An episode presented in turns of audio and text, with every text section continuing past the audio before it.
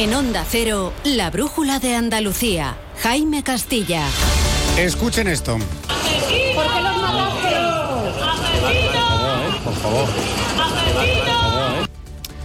Han escuchado a algunos de los vecinos de Barbate a la puerta de los juzgados de la localidad gaditana cuando llegaban esta mañana los ocho detenidos por el asesinato de los dos guardias civiles en sus aguas el viernes pasado. Es el clamor de un pueblo harto del narcotráfico, un crimen organizado que campa a sus anchas, denuncian por la costa de Cádiz y que este pasado fin de semana ha mostrado su verdadera y más trágica cara. Dos de esos ocho presuntos traficantes han quedado en libertad con cargos, mientras que el resto continúan todavía a esta hora declarando ante el juez, entre ellos el conductor de la narcolancha que provocó la muerte de los dos guardias civiles. Las asociaciones de la Benemérita y de la policía también muestran su enfado por algo que hace tiempo que avisaban, la falta de personal y recursos para luchar contra estas mafias que cada vez tienen lachas más potentes y por ello hoy su petición es unánime, la dimisión del ministro del Interior, Fernando Grande Marlasca, que dice, precisamente lo ha dicho hoy desde Madrid, que no va a dimitir y ha hecho gala del balance del plan especial contra el narcotráfico en la zona que deja desde 2018 1.668 toneladas de droga incautada y precisamente ante la falta de resultados y la actividad continua y en crecimiento de estas mafias del narcotráfico, ya hay voces como la del alcalde de la línea de la Concepción que propone legalizar el hachís.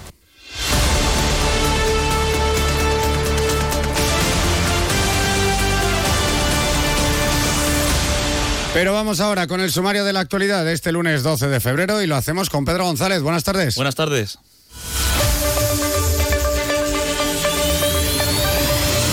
Y empezamos con el convenio de colaboración firmado entre los gobiernos de Andalucía, Ceuta y Melilla para reivindicar la reforma del sistema de financiación autonómica, que también contempla la disposición a favor de las dos ciudades autónomas de las oficinas andaluzas en Madrid, Cataluña y Bruselas y también protección en materia de seguridad.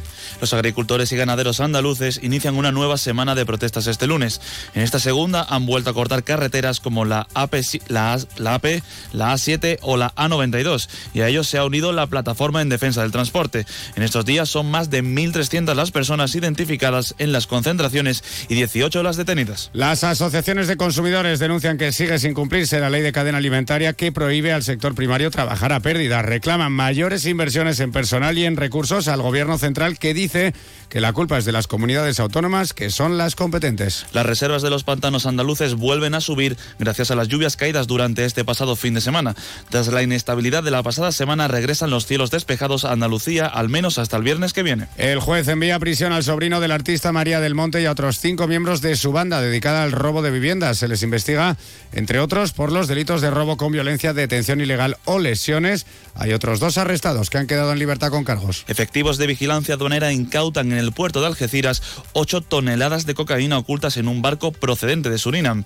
Es la primera vez que se detecta este origen y hay al menos un detenido. Y Sevilla ha sido la ciudad elegida por la mítica banda australiana de rock ACDC para su único concierto en España en la gira Power Up de 2024. El concierto tendrá lugar el próximo 29 de mayo en el Estadio de la Cartuja. Las entradas salen a la venta este viernes. En Onda Cero, la brújula de Andalucía. La mayoría de incendios en el hogar están provocados por descuidos, olvidos y despistes. Enciende tu conciencia, apaga el riesgo. Prevengamos juntos los incendios adoptando medidas conscientes y protegiendo lo que más valoramos. Emergencias 112. Junta de Andalucía. Nos encanta viajar, nos encanta Andalucía. ¿Te vienes a conocerla? Iniciamos nuestro viaje cada miércoles a las dos y media de la tarde y recorremos Andalucía contigo. Gente Viajera Andalucía, un programa de turismo, actualidad, gastronomía, tradiciones y buen humor en Onda Cero. Con la colaboración de la Consejería de Turismo, Cultura y Deporte de la Junta de Andalucía. Te mereces esta radio. Onda Cero, tu radio. En Onda Cero, la brújula de Andalucía. Jaime Castilla. Dos de los ocho detenidos por el asesinato de dos guardias civiles el pasado viernes en, Agua de Barbate, en Aguas de Barbate han quedado en libertad con cargos tras declarar hoy ante el juez del juzgado mixto número uno de esa localidad gaditana. Los otros seis, entre los que está el conductor de la narcolancha que arrolló y causó la muerte a los agentes, conocido como Kiko el Cabra y con numerosos antecedentes, continúan todavía con su declaración. Todos ellos, españoles de entre 34 y 54 años, llegaban alrededor de las diez y media de la mañana a la sede judicial y eran recibidos al grito de asesinos por algunos vecinos de la localidad. Tiempo después, a las 12 del mediodía, ha tenido lugar un minuto de silencio en homenaje y recuerdo a los dos agentes fallecidos frente al ayuntamiento barbateño. Allí ha estado el líder nacional del PP, Alberto Núñez Feijó, quien antes ha mantenido un encuentro con diferentes responsables de sindicatos y asociaciones policiales. A ellos les ha presentado una propuesta que consiste en poder trasladar sumarios judiciales del narco a la Audiencia Nacional y declarar de una vez zona de especial singularidad toda la provincia de Cádiz.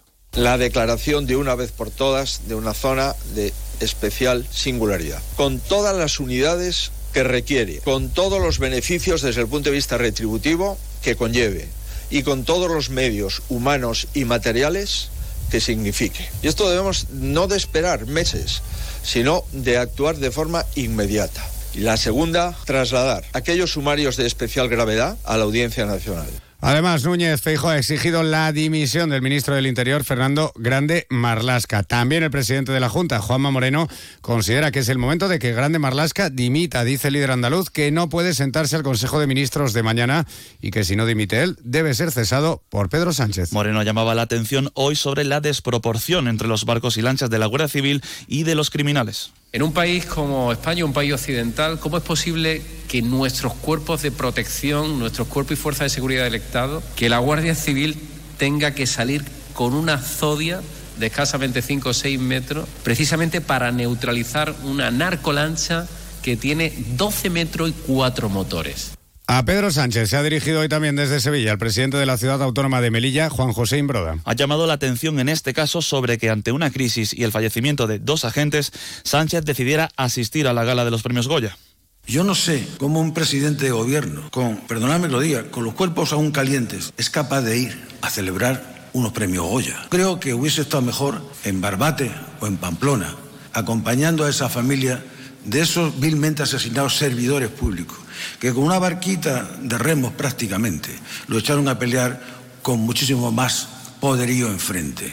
Pero el clamor para que dimita Marlasca, donde es generalizado, es entre los sindicatos y asociaciones profesionales que representan a policías y guardias civiles. Desde la Asociación Unificada de la Guardia Civil, su portavoz Raúl Buzón dice que todo ha ocurrido por una falta de medios de los agentes en la zona. Por supuesto, pedimos desde la Asociación Unificada de Guardias Civiles la dimisión ya del señor ministro, del señor ministro del Interior. Si no puede salir un barco de 14, 15 metros, ¿cómo mandan una lancha, una lancha de 4 metros con guardias civiles y un motor de 80 caballos contra una lancha de 14 metros, 900 caballos y 5.000 kilos de peso? Alguien tendrá que pagar por esto, alguien tendrá que ser responsable de ese operativo. Desde la AOC nos hemos personado como acusación popular y vamos ahí hasta las últimas consecuencias. Caiga quien caiga. Pero no es la única organización que lo pide, a se suma también el portavoz de la Asociación Profesional Justicia para la Guardia Civil, Jucil, que se llama Agustín Leal. Esta mañana en una entrevista en más de uno con Carlos Alsina ha denunciado la decisión del Ministerio del Interior de desmantelar hace dos años la unidad de élite Oconsur, que luchaba contra el narcotráfico en Cádiz. Desde entonces, denuncia Leal, los traficantes de drogas campan a sus anchas. El motivo, considera, son los tratos del gobierno central con Marruecos. ¿De dónde viene el hachís? De Marruecos. Las plantaciones más grandes de hachís están en las montañas del norte de Marruecos. En Marruecos no ocurre nada que no sepan sus dirigentes. Ese hachís viene para aquí, ese hachís, el Ocon, lo estaba parando, estaba consiguiendo ganar la partida, estaba restringiendo la entrada de droga para nuestros jóvenes con mucha efectividad. Ahora hay que ver quién se beneficia del hachís y a quién le perjudicaba que el Ocon frustrase su negocio de drogas. Y a todos ellos les ha respondido ya el propio ministro Grande Marlasca desde Madrid esta misma mañana. Dice Fernando Grande Marlasca que no piensa dimitir y además insiste en defender la labor hecha por su gobierno en esta zona en los últimos años. No me planteo dimitir, son unos hechos gravísimos, dramáticos, que no van a quedar impunes, pero reiterar el esfuerzo importante en inversión en medios personales y medios materiales realizados durante estos cinco años. El viernes a la mañana, buena prueba del mismo, presentamos el cuarto plan especial de lucha eh, contra el narcotráfico en el campo de Gibraltar. Pues precisamente ese plan contra el narco en el campo de Gibraltar, establecido en 2018,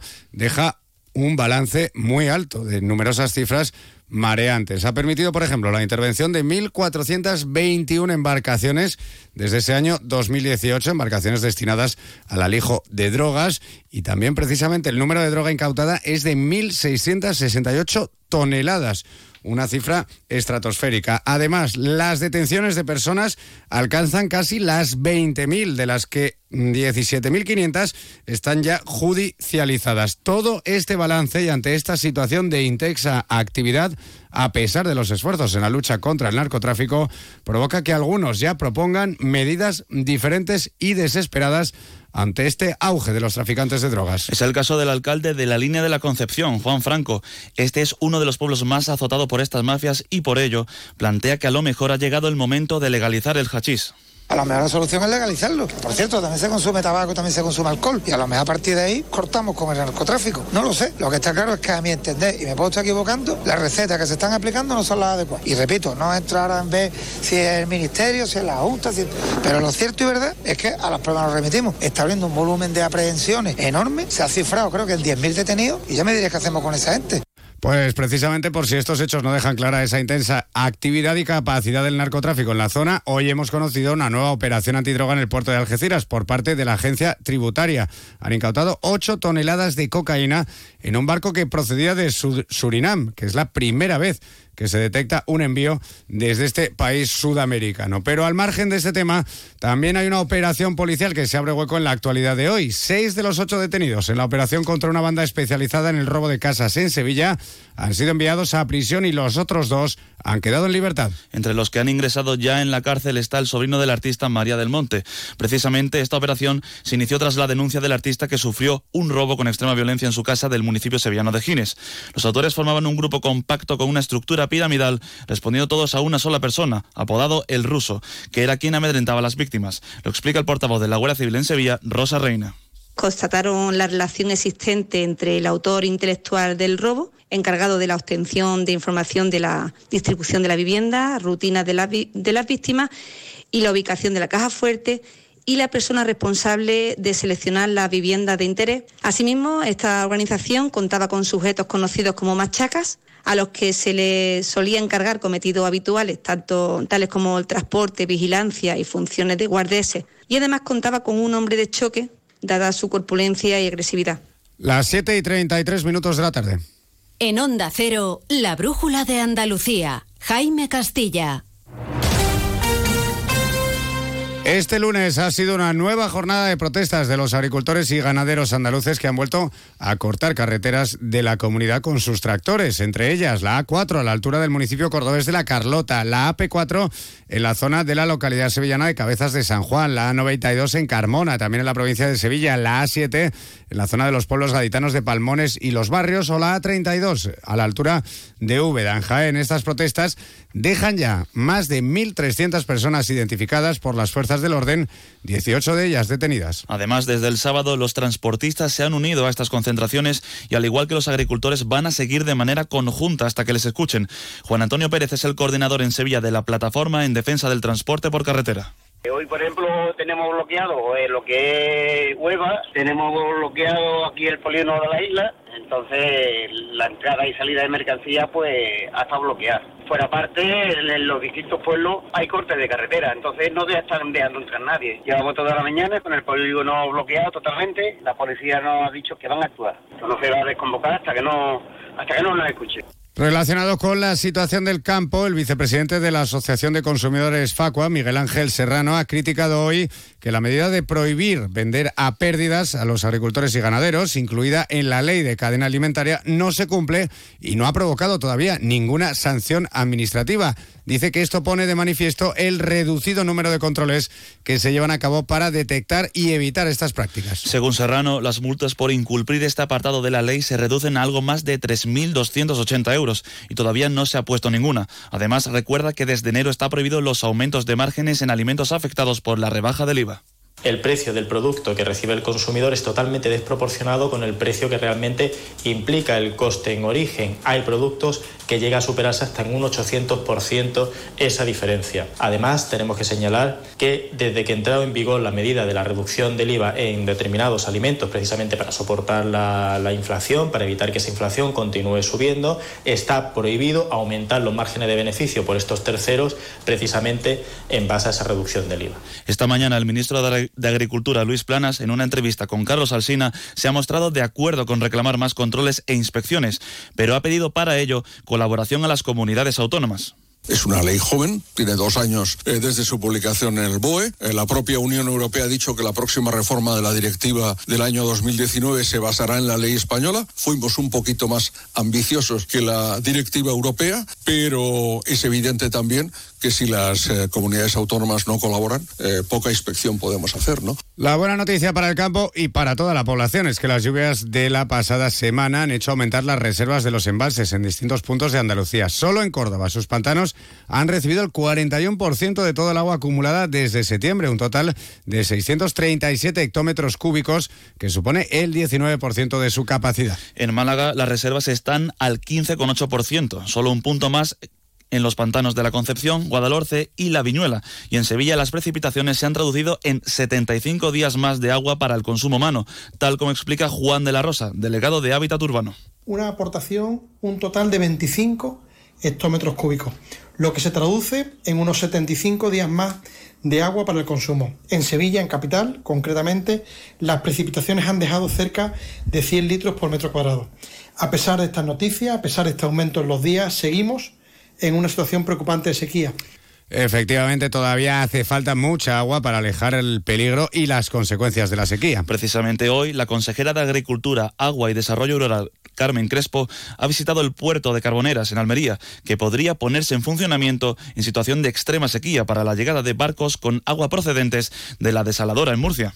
Tenemos que tener eh, todas las medidas puestas a disposición, que es lo que quiere el presidente de la Junta de Andalucía, que durante el verano, que hay más dificultades, hay más población en Andalucía, y además este agua de boca de excedentes de la desaladora de Escombrera, hay que dejarlo muy claro, y además de agua de boca en un momento determinado que se tiene que certificar que la situación es grave, muy grave, y que necesitamos ese agua en barco.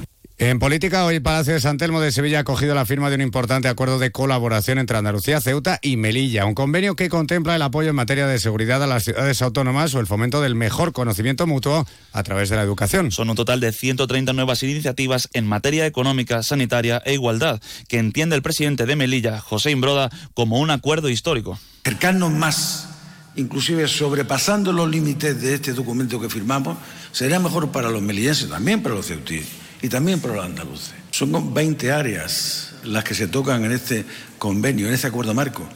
Toca todo, todo, todo lo que podamos pensar que es necesario para el desarrollo y la vida y el bienestar de los ciudadanos. Pero también contempla un asunto sensible que no es otro que la inmigración irregular. Sobre este tema, el presidente andaluz Juanma Moreno ha señalado la llegada de menores no acompañados como un problema que sale muy caro y que por ahora no tiene solución.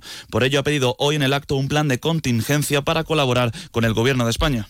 No solamente tiene que garantizar esa frontera, sino tiene que hacer un plan de contingencia que ayude, en este caso, a la ciudad autónoma de Melilla, a la ciudad autónoma de Ceuta y a Andalucía, donde llevamos eh, ya mucho tiempo sin que haya un plan, digamos, de recurso, de planificación y de cooperación con las administraciones que estamos asumiendo una responsabilidad y una responsabilidad importante en la tutela de esos menores acompañados. Y con esta noticia nos vamos.